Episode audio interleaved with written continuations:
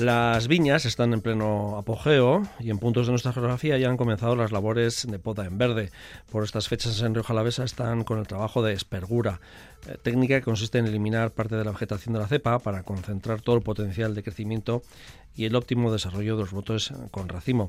Del estado de las viñas, asuntos de actualidad del sector vitivinícola, vamos a hablar con nuestro asesor técnico viticultor eh, y en viticultura, Beñat Granados. Según Beñat.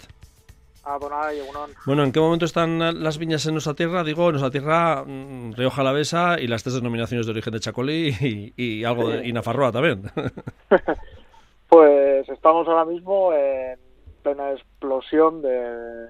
Han crecido mucho con la llegada de la primavera y iniciando incluso la floración. Ahora hablando un poco en el ámbito general de toda Euskal Herria, digamos, eh, pues eso, en el Chacolí alguna variedad temprana, sí, alguna florecilla suelta, pero eso, por ejemplo en la zona de Navarra, variedades tempranas como la Chardonnay, como puse la Chardonnay, pues están en floración, casi en plena floración. O sea, ya esto ya ha cogido ritmo y se ha puesto ya la primavera a tope este apunte lo hago para gente de, eh, que sea ajena al ámbito, pero sí, las, eh, las viñas florecen, digo, porque igual les puede sorprender a la gente también, ¿no? Pero florecen, por algo luego hay un fruto, ¿no? Sí, eso es, florece y encima se le llama, al momento de plena floración, se le llama el estrellado por la por la forma que coge cuando se le cae todo el capuchón y están todos los estambres al aire, esa coge como una especie, se le llama estrellado. Y si es curioso, sí. Cada gente que igual no ha podido o no desconoce, pues se le puede hacer curioso la floración de la vid. Eh, el año pasado tuvimos eh, unos pequeños sustos de riesgos de heladas eh, de primeras horas de la mañana y este año, sin embargo, la situación, bueno, pues es lo que tiene el clima, ¿no? y el cielo. ha habido un golpe de calor que no sé si eh, en este caso se ha afectado también a la viña, si, si, si, de repente se han desparramado y han crecido en exceso, tú nos contarás un poco, Beñat. Pues mira, eh, haciendo el símil comparándonos al año pasado, ¿no? Eh, tuvimos una salida del invierno, digamos, bueno, sí, tanto en, en este caso sí que ha habido diferencia. En el, digamos, a las tres denominaciones de Chacolí ha habido, se parecía al año pasado, que hubo algún episodio así de clima, templado, febrero-marzo, entonces dio que brotase la viña y empezase a moverse y había, claro, eh, brotaba bastante, ha brotado bastante temprano, entonces había como ese riesgo otra vez de que un frío todavía en marzo-abril pues se hiciera el daño de heladas que, que, que, produjo el año pasado. Pero mira, hemos tenido suerte y hemos librado. Ha habido algún daño puntual, alguna cosilla, pues sí que ha habido, ¿no? Porque tuvimos en abril, para un poco para contextualizarnos, ¿no? Que a veces nos olvidamos rápido. Sí. En abril nos entraron dos borrascas frías del norte. Una de inicios de, de abril y la otra, digamos, justo creo que fue la Semana Santa, pues la semana después o más o menos por ahí. de hecho, en partes de Francia, en partes de Francia ya hubo, ¿no? Eh, en, Francia se repitió exactamente. Se repitió el esquema de la, bueno, de esas, de esas velas o candelas de nocturnas, ¿no? eso es, eso es. En este caso Río Jalavesa no hubo nada de eso, porque a diferencia de los de las denominaciones de Chacolí, en Río Jalavesa veníamos de un episodio de una salida de invierno más fría y se estaba acumulando mucho retraso en la brotación que dio que pues si hubiese habido una helada o no, pues que no había, hubo helada, pero al no haber estar brotado, pues la viña tiene sus mecanismos de protección, digamos, eso es eh, de previos de brote, entonces la yema no se vio afectada por alguna cosa, pero nada. Entonces libró. Y luego, como decías, los episodios de calor. y luego de repente, todo lo contrario. Mm, pasa abril, esas dos borrascas, esa, pues acumuló agua a la viña, tanto en digamos, en la zona costera del Chacolí como en Río Jalavesa, buenas acumulaciones de agua y que eso es bueno, eso es, eso es bueno. Sí. Y nos plantamos en mayo y todos sabemos lo que nos ha pasado hace dos semanas. Ha hecho un calor increíble. Y eso, pues, en, digamos, en Chacolí, que se ha podido ver digamos, la, el cultivo con esos fríos y un poco descompensados en una heterogeneidad en la brotación, o sea, había viñas muy avanzadas, otras no, o dentro de la viña, pues distintos ritmos en brotación, pero en Río Jalavesa a la vez venía todo con un más o menos 15 días de retraso y de repente con 15 días este episodio de dos semanas de un montón de calor, incluso nos hemos llegado a poner casi en floración o como decíamos en Navarra los chardones, pues poco a poco, pues de repente se han equilibrado las fechas, en 15 días, creciendo los pámpanos, pues de casi estar recién brotados con 2, 3, 4 centímetros, a encontrarnos eh, parcelas incluso que se están despuntando. Ha crecido una barbaridad. Ya. Eh, esto eh, pone en merma que tenemos ya que se activan lo que es las labores de espergura, ¿no? Que han comenzado en Jalavesa, creo, ¿no? Eso es. Y eso, eso es unido un poco a la labor cultural que es la espergura, ¿no? La poda en verde, que es, digamos, que es aquello que hablábamos en invierno, ¿no? De podar, de elegir las yemas, la carga, la distribución en la cepa, pues volver como volver a elegir eso, o sea, dejar las yemas seleccionadas, volver a podar, pues eso es la poda en verde, en este caso la poda en seco en invierno y la poda en verde ahora en primavera. Eso es. También ha venido unos problemillas, que al venir tan rápido ahora la vegetación, pues la labor la, la pues bueno, se ha visto un poco atropellada y está la gente un poco con, digamos, pues eso, atropellada por la carga de trabajo que está suponiendo este crecimiento tan grande con la, con la labor de espergura. Entonces, pues ahí está un poco, ahora la gente, pues bueno, a tope en espergurando, escardando, poder verde, pues con los distintos nombres que le llaman. En cada zona tiene su nombre, sí. es así. Eh, eh, pero ¿en qué consiste más o menos, digo, para que aquellos que no mm, entiendan un poco la terminología, en qué, porque luego está también eh, más adelante vendrá ya lo que es la el desnite, que es otra poda en verde distinta, ¿no? Eso es. Esta pre-poda en verde se trata de lo siguiente. Nosotros en invierno, como os decía, ¿no? podamos los distintos tipos de poda, ¿no? Que los que hablamos, cual fuera, pues el, engullot, el rollat o el vaso. Eh, lo que hacíamos era eh, más o menos dejar a la planta con un número de yemas determinado, que serían las yemas que van a brotar y nos van a marcar la producción que vamos a tener. Viene la primavera, la planta, como digamos, tiene una su estructura de madera y tiene un unos años, y digamos, que nos encontramos que hay yemas que están latentes, yemas, digamos, que son laterales, yemas que pueden estar en el tronco, y esas con la primavera, con la llegada de la luz y las temperaturas, también brotan, que son más yemas que las que nosotros dejamos en invierno. Entonces, la poda en verde se trata es de eliminar todas esas yemas que no vienen de las aquellas que nosotros dejamos elegidas con la poda en seco o la poda de invierno. Entonces, ¿con eso qué conseguimos? Conseguimos equilibrar la planta, equilibrar la producción, equilibrar la masa vegetal y con todos estos grados de equilibrios, pues mejorar la planta para, pues bueno, para que capte la luz, para que se aire, para que fructifique bien, pues para que tenga un desarrollo óptimo. ¿Puede ser lo más similar a capar los tomates? Mm, acapar los tomates, la similitud sería desnetar. Desnetar, por eso, bien, vale. Eso es para que quede más claro para también para aquellos que bueno sepan lo que es capar o, bueno quitar los chupones, ¿no? Hay, gente que capar los tomates le llama desnetar también. ¿eh? También, sí, sí, por eso que hay zonas que depende de zonas, sí, de, nuestra geografía. Bueno, ha venido un poco todo de golpe. No sé si en las denominaciones de origen de Chacolí también eh, esto se ha notado o, se ha acelerado también ya ese trabajo. Sí, sí, sí. También se ha, eh, a diferencia de la Rioja Alavesa, que venía con retraso, en, el Chacolí, por ejemplo, venía, digamos, con cierto adelanto incluso. Entonces, la labor de la espergura o la poda en verde se ha venido haciendo más tempranamente, o más o menos, pues eso, desde la segunda quincena, a finales de abril, pues ya se, se ha podido hacer y se ha venido haciendo. Lo que pasa es que ahora, otra vez, pues igual con el calor, pues ha crecido todo y, pero bueno, ahí sí que ha habido un poco más de normalidad, entonces no se ha visto a la gente tal vez tan tan agobiada. Agobiada, ¿no? sí, eso es. Porque luego además de esta época también se aplican tratamientos, ¿no? Sobre las viñas. Eso es, a su vez, con la llegada de la primavera, entonces se suele iniciar con, con las, digamos, con la subida de las temperaturas medias, se inicia la, también la campaña de tratamientos, ¿no? Ese control fitosanitario de, de plagas e enfermedades de la vid. Eh, habitualmente en el Chacolí estaríamos hablando de que se inicia a finales de abril, más o menos, según el año, esto no estamos hablando de un calendario concreto, más o menos se inicia por esas fechas y luego también en función de la climatología, que en este caso el golpe de calor y este episodio de 15 días de buen tiempo, pues facilita y ayuda a que el control fitosanitario sea más, más llevadero, digamos. Y en Rioja Alavesa habitualmente se comienza más tarde. Se suele poner como fecha, pues por esas temperaturas medias y demás y el crecimiento de la vid, que se, suele iniciar para San Isidro.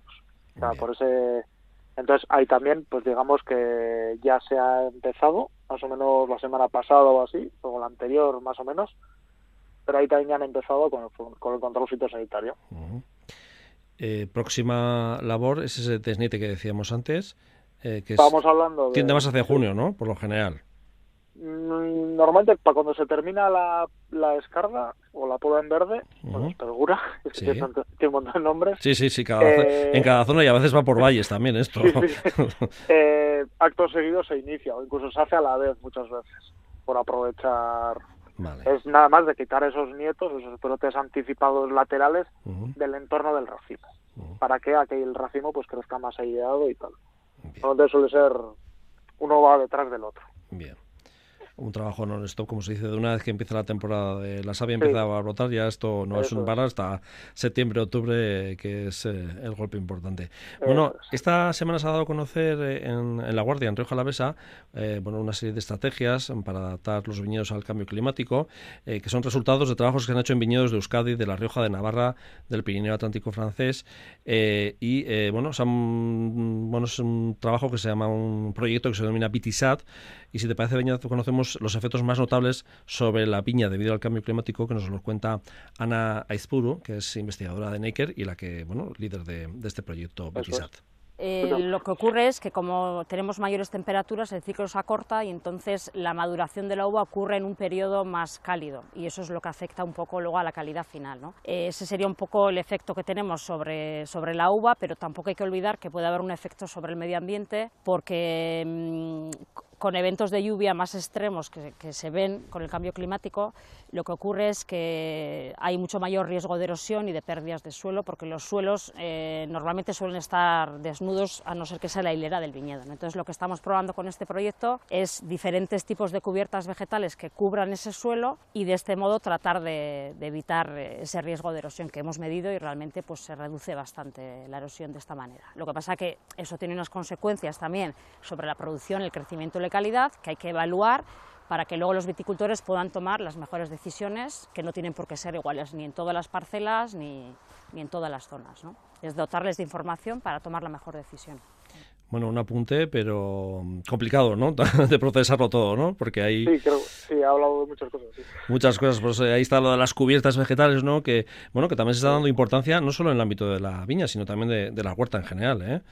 Sí, eh, sí, porque, a ver, sí que se está viendo realmente que tiene más beneficio que perjuicio. que, tradicionalmente, se, sobre todo en climas más secos, que podemos hablar en este caso en la, en la viticultura en la Rioja Alavesa, ahí sí que tenemos la, la costumbre, se tiene la costumbre tradicionalmente de labrar las viñas, no dejar ningún ningún tipo de cubierta vegetal, que básicamente estamos hablando de no dejar ningún tipo de hierba que compita con la vid, con las cepas del, de la viña, ¿no? Pero siempre se opta por labrar mucho y tal. ¿Qué tiene eso? Pues sí, que la viña es una planta de secano, aguanta mejor el verano sin lluvias, pero como bien hemos oído a Ana, ¿no? Pues que de esas lluvias, ¿qué ocurre? Que, que se erosiona perdemos tierra. Perdemos sí, los fuertes torrentes, ¿no? Cuando hay un una tromba de agua, ¿no? Se lleva por delante... La, la, imagen que tenemos también asociada a ese tipo de cultivos. Entonces, que cada vez hay una tendencia más creciente a utilizar cubiertas vegetales. Eh, ¿Para qué? No únicamente, en primer lugar, para la erosión y demás, vale. Pero únicamente, no únicamente por eso, sino se está viendo también que genera un beneficio en el viñedo.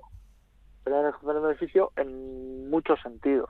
No únicamente en, la sujeción de la tierra de cultivo, como bien dice, de la tierra arable, sino también de, que es cobijo para la fauna y flora silvestre, eh, retiene la humedad, eh, controla el vigor de la planta, o sea, y eso es lo que estaban estudiando, entre otras cosas, eh, dentro de este proyecto de Vitisa.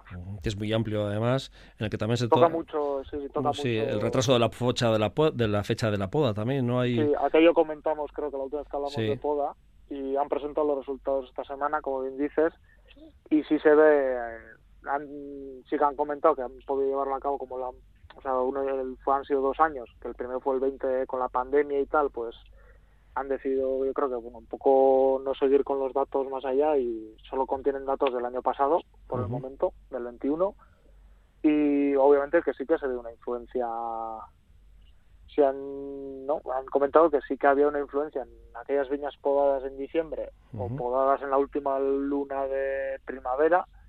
Estábamos hablando de finales de marzo, primeros días de abril, o sea, casi son 120 días de diferencia, tres meses de diferencia, que luego eso sí, durante el ciclo sí ha habido diferencias.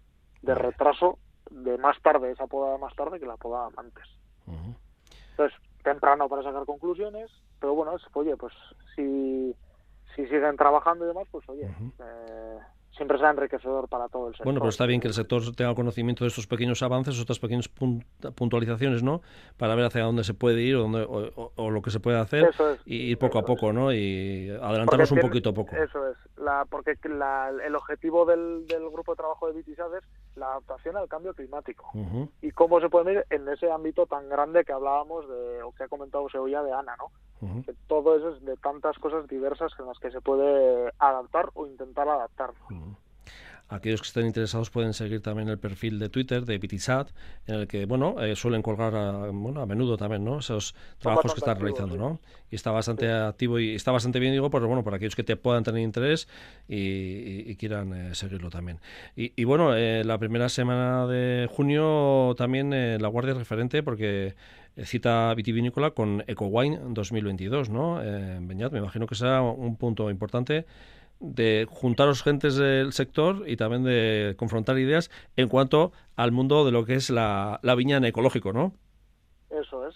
Eh, va a haber una, este Congreso EcoWine 2022, que en este caso en esta edición le toca organizarlo al Maker, por eso va a ser en La Guardia, y va en principio, cuando menos a nivel nacional, incluso yo creo que algo internacional, eh, va a ser un congreso en el que se va a juntar bastante gente interesante de, para gente a la que nos gusta oír, que son gente que pueden aportar su visión y demás en cuanto a la viticultura ecológica y que siempre suele ser un punto de unión para nosotros los, digamos, viticultores o asesores en viticultura, de juntarnos con colegas de profesión y demás, porque suelen ser, pues bueno, suele ser interesante por los foros de debate y demás que se suelen crear y, bueno, siempre está siempre se saca algo positivo habitualmente de este tipo de congresos y jornadas.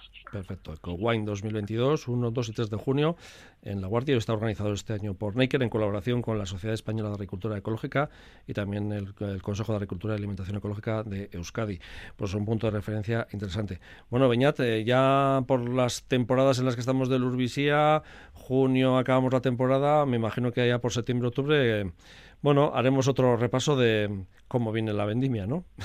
sí, en, septiembre, octubre podremos hablar de, de cómo ha ido la campaña, ¿no? Y esa recta final. si no había un susto por el camino en verano y esas cosas, meteorológico. Esperemos que no, joder. Esperemos que no, no, no. Que siempre ya hemos pasado las heladas, ese primer miedo, ahora, bueno, inclemencias climáticas puede haber, mm, porque no tenemos control sobre ellas, pero sí, en principio séptimo octubre teníamos que estar, estaremos, me imagino, eh, vendimia, vendimiando o casi vinificando en algunos sitios, pero bueno, se podrá hablar un poco del primer resumen de lo que es el, la, de lo que sea la campaña y, y a ver qué nos encontramos, porque el, el trabajo después se ve reflejado en la calidad de los productos que cada vez son mejores. Bueno, los primeros trabajos de vendimia por lo general suelen ser en tierras navarras, con las uvas blancas, o sea que ya veremos a ver cómo sale ello. Beñat Granados, asesor técnico vitícola, gracias eh, por acercarnos y facilitarnos un poco y entender más el mundo de las viñas y también del vino. Es que ricasco, Agur. Es que ricasco, Agur.